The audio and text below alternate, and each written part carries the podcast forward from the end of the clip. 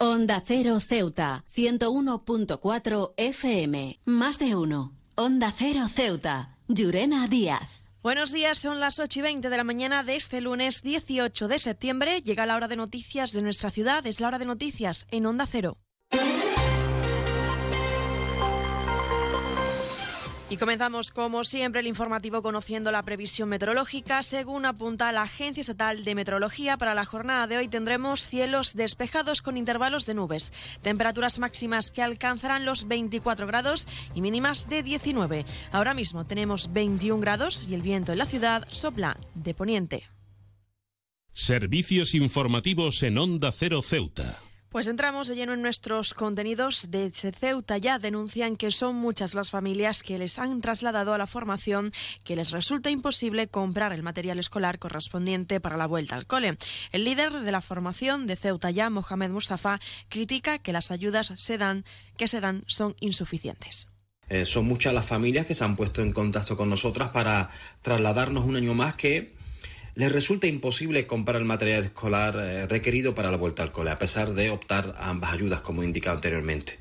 Durante el debate sobre la educación que organizó la FAMPA, lo dijimos, y hoy que quiero volver a decirlo, no se puede hablar de, enseñanza pública y gratuita mientras eh, se obliga a las familias a desembolsar en material escolar cientos y cientos de euros que no tienen.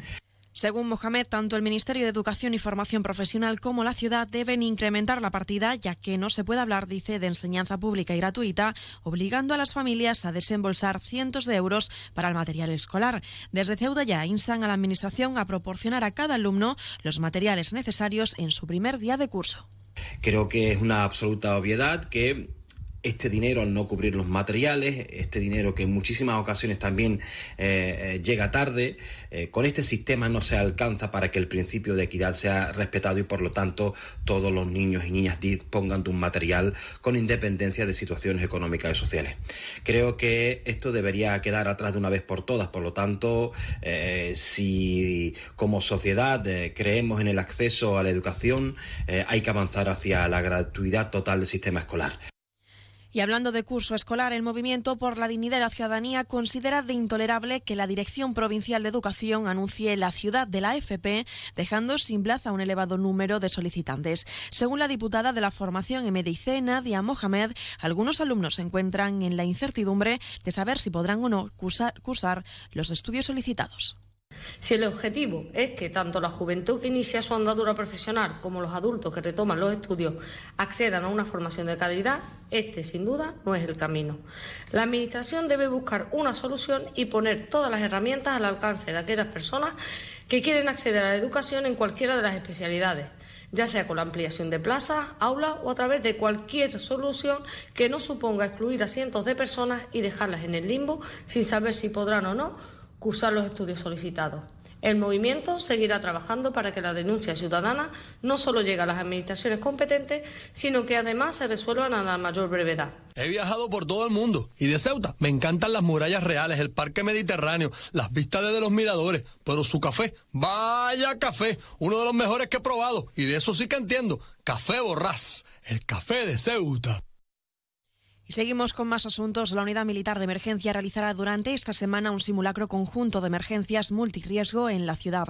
Un ejercicio que consistirá en un seísmo y múltiples incidencias que pudieran surgir como una inundación, así como la eficiente intervención de las unidades involucradas a trabajar de manera conjunta. Escuchamos al director general de Gobernación con competencias en protección civil, Alfonso Conejo, que coordina que coordinaba la reunión con los agentes involucrados en este ejercicio la unidad militar de emergencia ya viene realizando simulacros de, iguales características o parecidas características eh, durante otros años, ¿no? Realmente cada dos años, ya también en la ciudad hermana de Melilla, otros en Ceuta, y en este caso eh, se va a estar enfocado, como digo, en la intervención eh, por motivo de seísmo y de terremoto, pero que ya estaba planificado antes de que ocurrieran los lamentables hechos en el país vecino.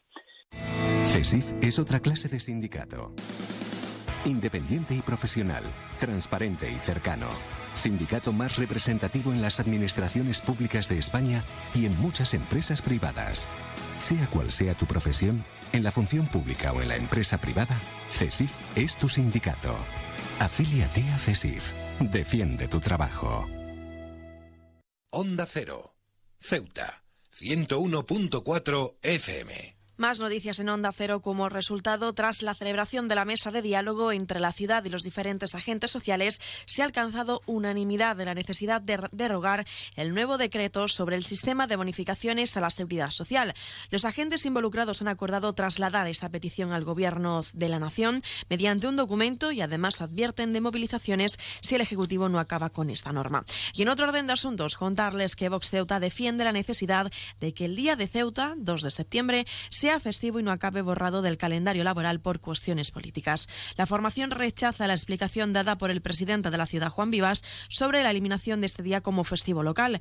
El líder de Vox Ceuta, Juan Sergio Redondo, subraya que es un festivo de carácter civil con especial relevancia el inicio, según ha explicado, de la Ceuta moderna y europea que pone las bases, dice, de las actuales instituciones. Y la Asociación Profesional Independientes de la Guardia Civil reclama que las funciones desempeñadas por el cuerpo de la Benemérita se sean consideradas profesión de riesgo y que todos los agentes, incluidos aquellos que están destinados en Ceuta, tengan pistolas Taser. Una reclamación elevada tras la agresión ocurrida en Chiclana cuando un individuo entraba en un cuartel de la Guardia Civil causando lesiones a ocho guardias. Una demanda a la que también se han sumado otros colectivos como la Asociación Unificada de Guardias Civiles. Borras Motor es un nuevo nombre, un nuevo equipo, un nuevo espíritu, una nueva experiencia. Como ves, en Borras Motor lo nuevo es todo.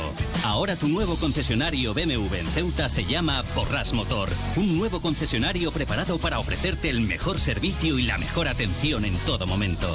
Visítanos en Borras Motor, Avenida de España 26 Ceuta o en borrasmotor.concesionariobmw.es.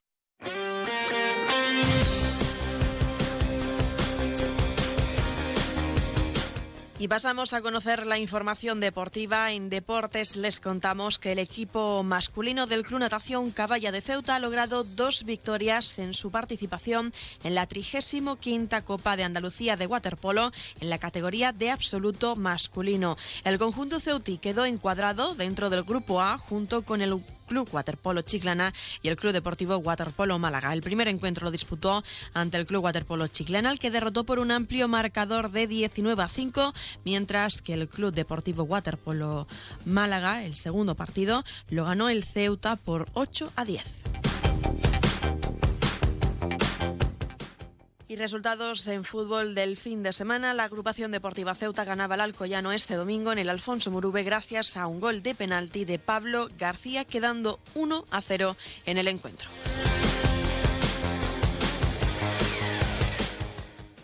Y empate del Ceuta B frente al filial del Córdoba por 1 a 1 en el Martínez Pirri.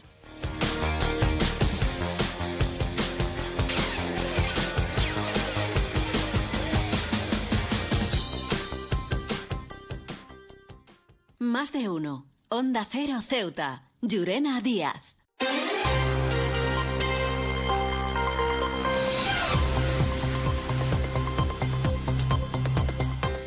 Y poco a poco nos vamos acercando ya a las ocho y media de la mañana y como siempre el pueblo de Ceuta, el referente en prensa escrita para todos los ceutíes, nos presenta ya su noticia de portada. El 112 realizará tres ejercicios durante el simulacro que pondrá en jaque Ceuta este miércoles. Y antes de marcharme quiero recordarles que Onda Cero y el Grupo A3 Media, junto con seis ONGs internacionales, han activado el Comité de Emergencias para ayudar a los afectados por el terremoto en Marruecos y ustedes los oyentes pueden participar llamando al 900 595 216. Se lo repito más despacio, 900 595 216 o entrando en la web comiteemergencias.org. Se quedan ahora en la mejor compañía, además de uno con Carlos Alsina. Nosotros regresaremos a las 11 y 3 minutos para contarles los titulares más destacados y a las 12 y 20, como siempre, una nueva edición de nuestro programa Más de Uno Ceuta. Esto ha sido todo. Me despido. Que pasen una buena mañana.